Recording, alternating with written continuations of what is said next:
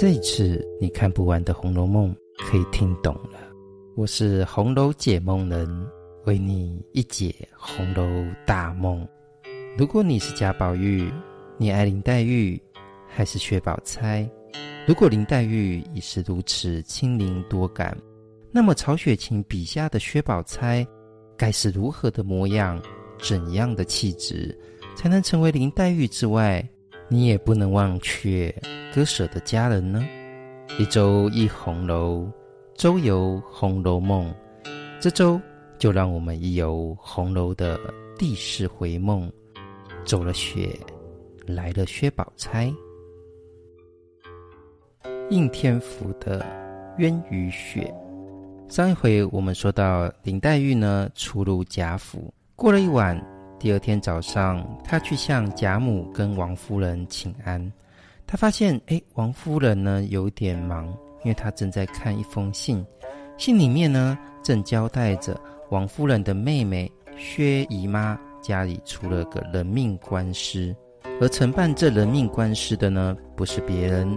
正是上一回向林如海、贾政要推荐信重新任官的贾雨村。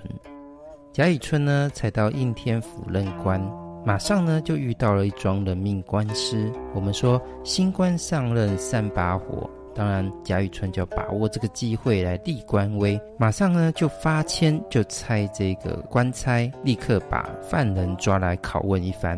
他正要发签的时候，哎，他发现在门口立着一个守门的官差，跟他使眼色，要他不要发签。贾雨村觉得事有蹊跷，于是呢立刻退堂，请这个守门的官差呢到密室相谈。贾雨村觉得这个守门的官差呢，看起来有点熟，可是他一时想不起来。没想到这守门的官差就笑道说：“啊，老爷你真是贵人多忘事啊，居然把你的出生之地给忘了。”在这里，这守门的官差为什么要特别点出这出生之地呢？或者是说，曹雪芹为什么要这样含蓄地写到出生之地呢？其实呢，跟着我们的故事一直走到这里，我们马上就会想到贾雨村一开始出现的地方呢，正是在葫芦庙。而那时的他可不像现在新官上任，而是一个穷书生，正是他落魄之时所处之地。那段出生之地的记忆，贾雨村自然是不会忘掉的。但是他又怎么会轻易跟别人说他的过往呢？所以你也可以发现，这守门的官差他不是一个简单的人。我指的是在人情官场上的不简单。他知道，如果现在特别把葫芦庙这个地方明白地讲出来，说不定贾雨村呢对他会有些忌惮。因此呢，他便含蓄其辞。贾雨村听了这守门的官差这隐晦其辞之后，果然心头一震。便想起往事，马上就想到了，原来这守门的官差呢，是当年在葫芦庙里面的一个小和尚。原来啊，这当年葫芦庙大火之后，这小和尚呢无处安身，他本来呢要到别的地方再找个庙修行，可是呢依他的个性是耐不住佛门的清修，因此尘缘未了，或者说是。六根不净，就续了法，做起了应天府的守门官差。贾雨村回想到过往，又看看这个人，他就请这守门的官差坐下。但是这守门的官差不敢坐。贾雨村因为现在要了解一下状况，看要怎么判这个案子，便跟这守门的官差说呢：“贫贱之交不可忘，我们呢彼此都是故人啊。”这守门的官差才胆胆怯怯的呢坐了下来。贾雨村废话也不多说，就开始来问这个重点：你刚刚为什么要挤眉弄眼，不让我发签抓人呢？守门的官差就说：“老爷啊，你刚到这儿，难道没有抄我们这应天府的护官符吗？”贾雨村一听皱眉，就问说：“诶，什么是护官符啊？我竟然不知道。”守门的官差呢，就跟贾雨村解释：现在啊，到各地方做官的都会有一张私单，上面就会写，在这一个省里面呢，最有权有势、绝对不能够得罪的大家族。而现在闹了这人命官司的，就是薛公子，这正是护官符当中的一家。而这是这么的重要，贾雨村呢，立刻请守门的官差拿护官符给他一看。打开一看呢，这护官符上面这样写：“假不假？白玉为堂，金作马。阿房宫三百里，住不下金陵一个史。”东海缺少白玉床，龙王来请金陵王。丰年好大雪，珍珠如土，金如铁。这护官符上面写的歌谣呢，就由我红楼解梦人为大家一解。所谓假不假，白玉为堂，金作马。这个假马上就会让我们想到这个故事最主要的空间，就是贾府啦。这里是说贾府是有多富有呢？他们是用白玉来做房子，用黄金来做马。至于阿房宫三百里，住不下金陵一个史。意思就是说，这史家的势力非常的庞大，连秦始皇盖的阿房宫都容纳不下。而这史家呢，是保灵侯尚书令史公之后。我们之前一直讲到的贾母呢，就是史家的小姐嫁到了贾家。后面我们会讲到金陵十二金钗当中的史湘云呢，也是来自于这个家族。第三个，东海缺少白玉床，龙王来请金陵王。这是说东海龙王，也就是《西游记》当中孙悟空要去借金箍棒的这个东海龙宫，居然呢，也要来到金陵的王家来借白玉床，这表示金陵王家是多么的富有啊！而王家是什么样的出身呢？他们最早是都太尉统治，也就是武官出身。到了这一代呢，就是王子腾，也就是贾宝玉的妈妈王夫人的兄弟。这里呢，也可以看到，就是史家跟贾家。有这个姻亲关系，而王家呢，跟贾家也有姻亲关系。第四个的薛家呢，丰年好大雪，珍珠如土，金如铁。这里的雪呢，是谐音，也就是曹雪芹最喜欢的谐音梗了。他谐什么音呢？就是谐薛，就是暗示薛家。这里是说薛家啊，非常的有钱。他们去使用珍珠跟黄金，就很像我们一般人用土跟用铁是一般的。而他们第一代呢，是紫薇舍人薛公。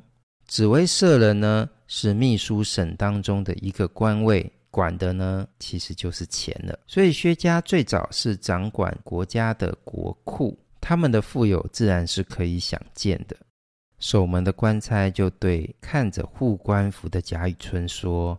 你看，这贾史王薛四家呢都有联络，一损接损，一龙俱龙。所以官太爷啊，你现在办的呢正是薛家，正是丰年大雪之薛。老爷，你今天发签，您觉得你能够抓到谁呢？所以这里的薛跟雪的谐音呢，也正是我们这一话走了雪，来了薛宝钗。所要隐喻其中的意思，也就是办这个案子之后呢，就会带出薛宝钗。让我们继续入梦讲所谓的走了雪。贾雨村就问说：“既然如此，那我们要怎么样了结此案呢？你大概也知道这薛家公子现在到了哪里去吧？”这守门的官差呢，奸诈一笑，挤眉弄眼的就说。其实这案子是这样子的，这薛家公子呢，名叫薛蟠，我们大家都叫他呆霸王。他原本呢要带妈妈跟妹妹呢到京城去，只是呢在这路途上就看到有人口贩子在卖丫头，他看了一喜欢就要买回来。可是呢，没想到这人口贩子啊，一鱼二吃。这丫鬟呢，卖给了薛蟠，但是呢，他也卖给了镇上的一个公子冯渊。这冯渊啊，与呆霸王薛蟠呢，谁也不让谁，就抢了起来，先把这人口贩子呢打了个半死。没想到呢，这薛家公子呢，还叫手下呢把冯渊呢痛打一顿。冯渊回去之后呢，伤重不治，三天后也就死了。不过啊，关老爷，我跟你讲，其实另外还有一个重点，就是你知道他们抢的这丫头是谁吗？其实跟你也有关系，因为啊，这个人口贩子。到处拐骗五六岁的女孩儿家，他通常呢就会把拐来的女孩养在一个僻静的地方，等养到十一二岁的时候，再看她的容貌长得如何，再带到别乡去转卖。英莲示意陈香菱，这守门的官差继续说道：“而这人口贩子来到这里的时候。”正好跟我租房子，我去一看，就发现，哎，这他拐来的这一个女孩子眉心呢，有一个米粒一般大的胭脂痣。我这一看，马上就想起了，这应当是当年葫芦庙旁甄家的女儿。甄英莲当年啊，在第一话的时候，我们有说甄士隐的女儿甄英莲呢，去赏花灯，没想到就被人口贩子拐走了。这里我们就跟第一话的故事呢，就接了起来。这里也可以看到曹雪芹在说故事上的一个布局的一个手法，他让走失的人呢，成为了一个接到后面故事的线索。因为我们都知道曹雪芹故意把假跟真并列，所以现在贾雨村怎么处理他当年的贵人甄士隐的宝贝女儿被贩卖的案子呢？其实就有一个寓意存在。所以我们现在来看看贾雨村的反应好了。贾雨村听了之后呢，就感叹道：“哎，这也是他们的孽障啊。”遭遇亦非偶然，不然这冯渊呢，为什么就偏偏看上了这英莲？而英莲呢，受了这人口贩子这几年的折磨，才好不容易有一个解脱的姻缘，而且冯渊对他又是如此的多情，两人如果聚合了，这倒也是美事一件。可是就偏偏生出了这薛蟠结亲之事。想想啊，这薛蟠薛家纵然是比。冯渊家还要富贵，不过度量其为人，自然应该也是姬妾众多，未必呢，就像冯渊一样会定情于香菱，也就是英莲于一人。这正是梦幻情缘，恰遇一对薄命儿女。且不要议论他，只是如今这官司如何判断才好？这正是梦幻情缘，讲的正是一份虚幻，而且用词呢，我觉得非常的典雅。可是这份典雅呢，贾雨村就说这是薄命儿女没有缘分的事，已经凸显他的悲剧。可是更下面一句，他说，就算是这一份悲剧如此的凄美，我们现在还是要回到现实，怎么去判断才好？这又是第二层的打坏了这一个梦幻情缘，也就是贾雨村他是没有办法去完满这一份幸福，凸显了他这时候在官场上的那一份现实。其实回到我们的人生跟生活来看，不也是常常如此吗？有时候那些绝对的情感，常常呢就必须面临现实的磨难，而贾雨村呢在这里。正是代表了现实对纯真的真情的一份苛求。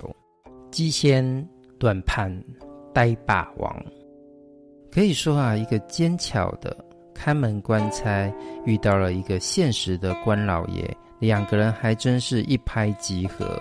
这看门的官差就说：“老爷啊，我听说您来到这里任官呢，是这个贾府呢。”还有王府之力。现在呢，薛蟠既然是贾府的亲戚，老爷你何不就顺水行舟，做一个顺水人情，将此案了结呢？日后也好去见贾王二公。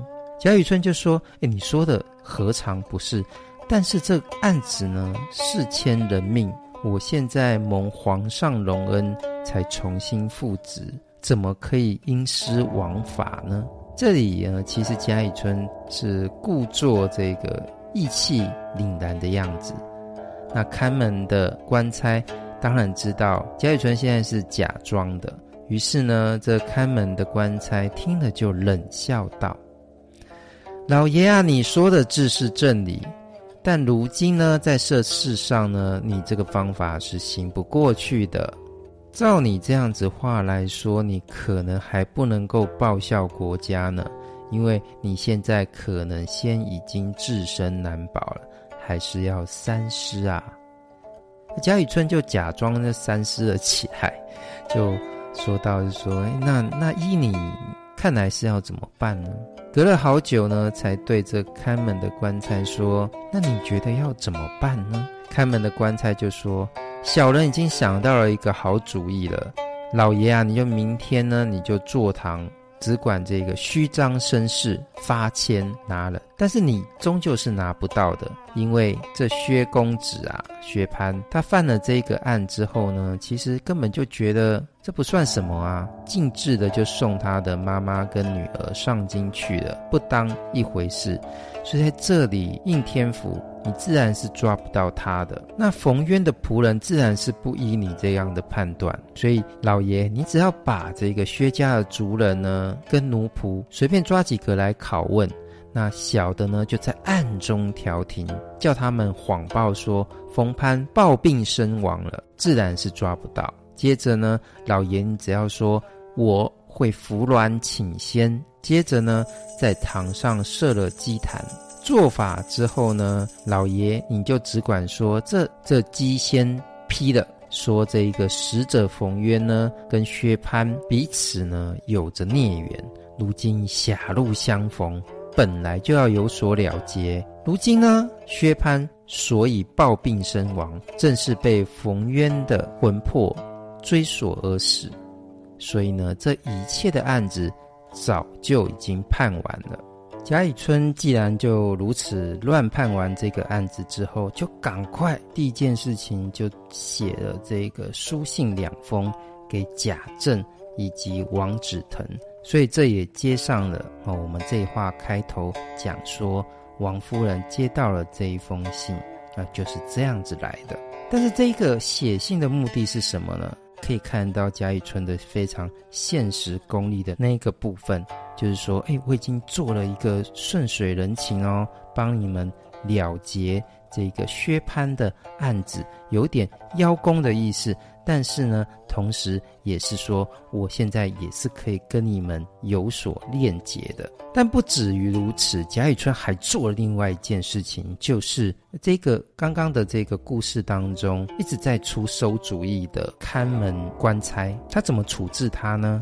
他后来，贾雨村就寻了这个看门官差的一些不是，就远远冲发他到边疆去了。因为呢，他害怕看门官差呢之后会说出他当日贫贱在葫芦庙的那一些往事，因此心里面就会有一个芥蒂，想说。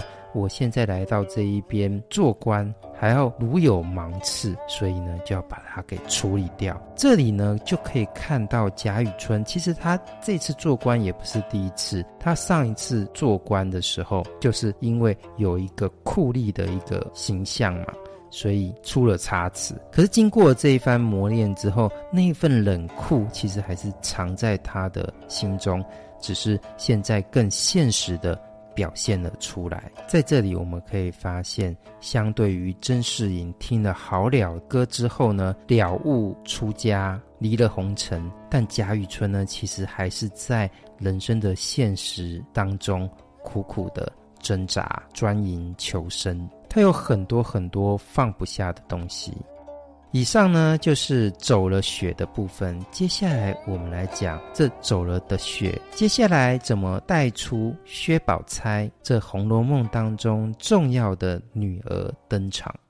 宝钗初定梨香院，前面我们说到，这呆霸王薛蟠呢，带着妈妈跟妹妹上京去。这妈妈呢，就是薛姨妈；这妹妹呢，不是别人，就正是薛宝钗。我们先来讲薛蟠为什么要上京好了。薛蟠家的富贵在《护官符》当中说得明白，但是啊，这薛家到了薛蟠掌家的时候呢，状况其实跟贾府也非常的类似，只是更凸显就是他已经是要败亡的样子。因为薛蟠就是薛家虽然是皇商，但是呢，薛蟠却对于任何的经济世事呢都浑然不知。他靠的呢，就是祖父的那一些旧情分，在户部当中就挂了个虚名，不断的去支领钱粮。那当然，这一些经济上面的一些事事呢，就交由伙计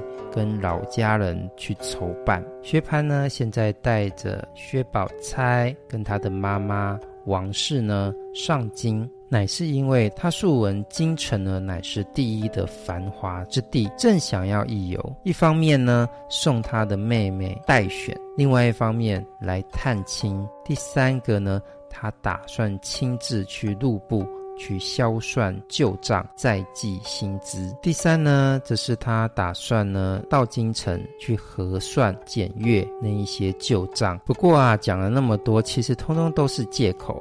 他还是最主要，就是要游览上国的风光。在这个带着妹妹薛宝钗跟妈妈王氏上京的这个过程当中，没想到就遇到我们刚刚讲的这个人口贩子在卖这个英莲，而且还重复卖的事情。那这个呆霸王薛蟠，他看英莲。哦，生的不熟，就立意要买了她来做妾。想不到就跟这个冯渊这一家呢，就重复买了。那薛蟠就恃强，就令他的这个保镖呢，把冯渊就打死了。那接着好像也觉得这也没什么嘛，这人命官司算什么？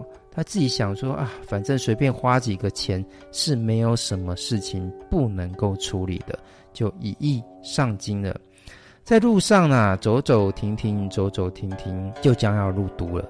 这时候，在半路上，他听到他的母舅，也就是王子腾呢，已经升到了这个九省统治。因为我们刚刚讲说，这个王家呢，自古呢就是以这个武官来立家门的。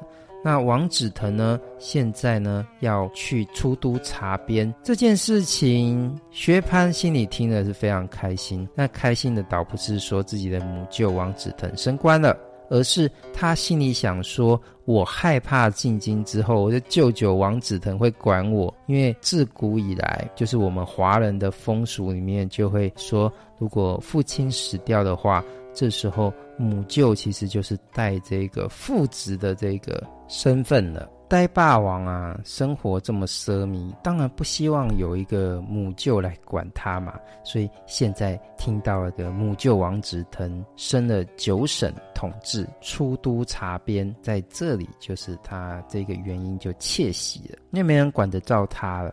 于是呢，他就跟他的母亲呢就商议到说：“哎，在我们京中啊，有几处的房舍。”可是这十多年来都没有人去居住，而那些看守的人可能都会偷偷的把这些空房子就租给别人，所以我们要先派人去打扫打扫才行。他母亲听了就说：“你为什么要这么招摇呢？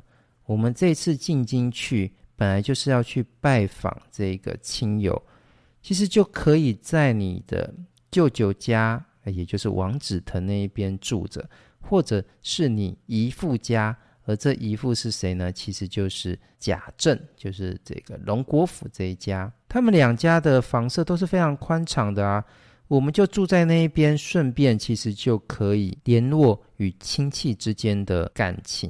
而且他们家的房舍也是非常的宽敞的，住在那一边，慢慢再去找人收拾，不也就好了？呆霸王就开始要硬凹了，他说：“我们要去住母舅家。”可是他已经升到了这个外省去啊，家里现在自然是非常的忙碌，我们去那边实在是太叨扰别人了。而他的母亲就回答道说：“那不然我们就去那个姨舅家，你是我儿子，我难道不知道你心里在想什么吗？你现在想要到外面住，是因为不想要被这一些母舅、姨舅所管。那不然这样好了，你就自己去外面挑房子住啊！我跟你的姨娘跟姐妹已经别了这几年，现在有这一个机会能够厮守几日，正是我所求。我就带着你的妹妹薛宝钗，就投你姨娘家去，你说好不好？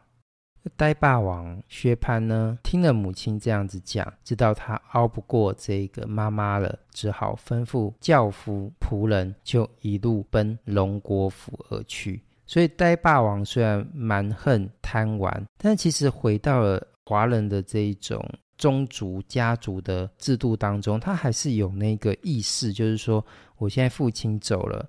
我自己是一家之主，对于母亲跟妹妹的这个照顾是无法抛却的，这还是一种天性上的一个表现。所以你会看到薛蟠虽然有那个蛮横的那一面，但是他也有还有他的一个真情的那一种部分。所以你看，曹雪芹在写这一些相对来说比较反面的人物上的时候，还是有他的一个很明显的一种立体感。我们来回来说这个呆霸王薛蟠送薛宝钗上京，且不说呆霸王薛蟠呢。上京是为了游玩，这他内心的那一份欲望。在表面上最重要的一个理由呢，主要还是送他的妹妹薛宝钗进京甄选。甄选什么呢？是因为近日呢，这个圣上他重施上礼，要来征采才能。但是这一个甄选呢，可不是一般人能够参加的。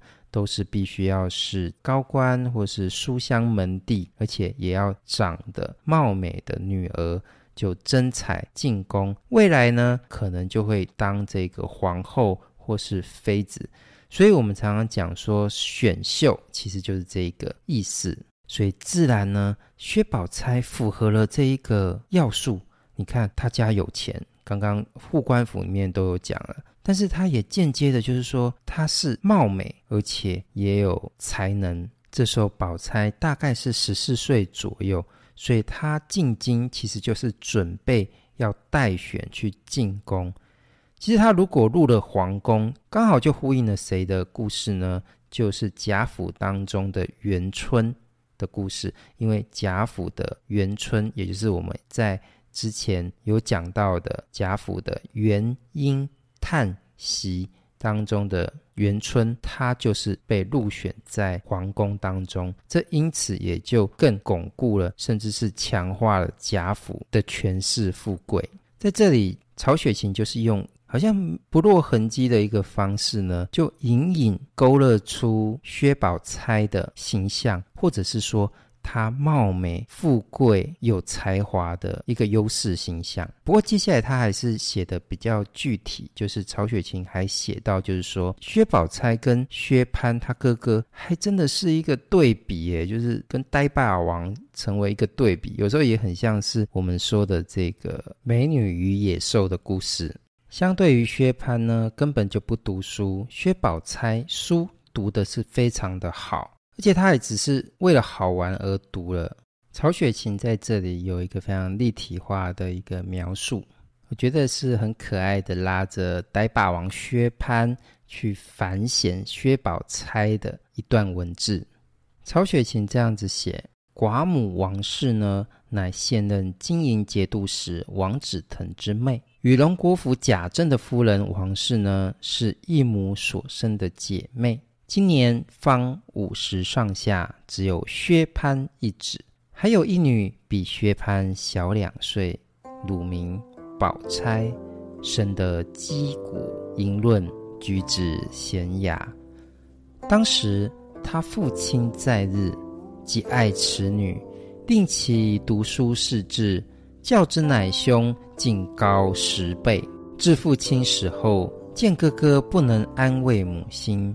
他便不以书字为念，只留心针纸家计等事，好为母亲分忧代劳。曹雪芹这段对薛宝钗的描述，明显是要点出薛宝钗，她不只是才貌双全，甚至还才德兼备。才呢，自然是比他的哥哥呆霸王还高十倍的读书能力；貌呢，则是击鼓吟论。恰正在之后呢，恰巧呢，正在之后的故事当中，与贾宝玉的互动当中就有所发挥了。德在这里很明显就是指归属于儒家的所谓的妇德，这是因为薛宝钗如此符合儒家的标准，以及薛宝钗这段准备上京选秀的路途。我觉得呢，她与元春，也就是贾府的贾元春。似乎呢，也共享着非常相同的人生故事的框架。没错，我这里是说人生故事的框架，一个带限制感的框架。这也是这话所提的护官符当中，这贾史王薛这四大家族的男男女女被一起框架绑架的命运。在这四大家族的男男女女当中，男的呢，要么就走上科举做官的路；不会读书的呢，就去继承家业，娶其他家族的女孩为妻，继续呢与其他家族联络有亲；女的要么就入宫待选，不然也是嫁入其他的家族，以一生去编织四大家族之间那个所谓。一损俱损，一龙俱龙的命脉，这在护官符当中就已经点了出来。所以我们可以发现，贾史王薛这四大家族看似荣华富贵，但其实活在里头呢，实则活出来的都是同一套公式套出来的人生。所以曹雪芹在铺陈贾宝玉出场的时候，他借着。王夫人之口说贾宝玉是混世魔王，又让他丢玉、摔玉，正是要暗示贾宝玉要混乱、抛弃的。其实呢，就是这样要教给他的人生公式。而本话薛宝钗的登场呢，则让他又如此的符合人生公式。情痴情种贾宝玉会与这样的乖宝宝薛宝钗会有怎么样的互动呢？就让我们期待一下。且说说不过自己母亲的呆霸王，就领着薛家一家老小，一路浩浩荡荡的往龙国府而去。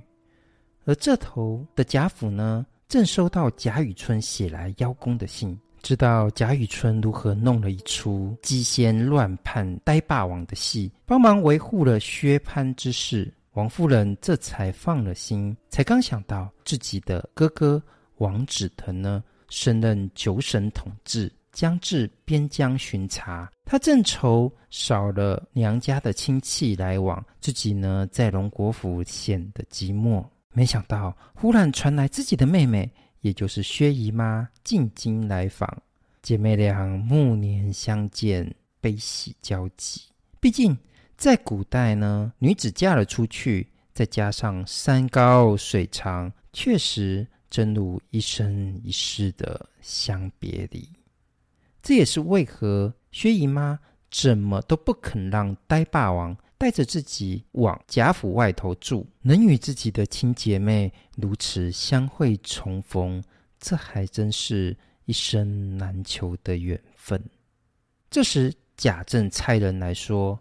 姨太太已有年纪，外甥年轻不知庶务，在外住着，恐怕又要生事。这话说得委婉，一方面说薛姨妈年纪已经有了，另一方面呢，则是贾政呢，应该也就是从贾雨村的来信知道了，呆霸王闹出了人命官司，要薛姨妈就住在贾府。贾政这也算略尽了依旧的管教职责。薛家住在贾府的哪里呢？他们呢，被安排在龙国公晚年养静之所梨香院。梨香院甚至还有一门可以通街。显然呢，是龙国府晚年不想要再管理家中的俗务，让自己能够自自在在的出入贾府的方便之门。而现在，这倒也成为了呆霸王的方便之门，让他自己可以方便的出去贾府玩闹。呆霸王原本不想住贾府，因为他很怕姨父呢贾政管束，不得自在。没想到呢，贾政平常就忙于政务，而贾府族大人多，他也不是荣国府的族长，根本就管不到他。现在反倒是呆霸王带着贾府中的纨绔子弟们四处玩，今日会酒，明日观花，甚至是剧赌嫖娼，无所不至。我们也在这里看到了贾府荣华中那子弟不孝的面貌。这早在第二话中冷子兴的冷言冷语当中说到了，在这一话。让我们看到曹雪芹如何别开生面，以笔尖为这世界带来了薛宝钗。一周一红楼，周游《红楼梦》。从第一话说到这里的第四话，我们可以发现，故事在布局上可以说是非常的紧凑。这四话交代了《红楼梦》从远古到故事的现在。从天上到人间，这虚实真假的世界观，也交代了故事的空间、贾府以及薛史王薛的家族关系，甚至紧挨着的第三、第四话，分别带出了将要交互冲突的核心人物贾宝玉、林黛玉与薛宝钗。贾宝玉、林黛玉与薛宝钗至此。正式到达了《红楼梦》故事舞台的中心，他们将会在这故事当中有怎么样的一生呢？他们彼此间谁又会是谁这一生最忘不了的梦？就请听下一回的一周一红楼，周游《红楼梦》，有红楼解梦人为您分解。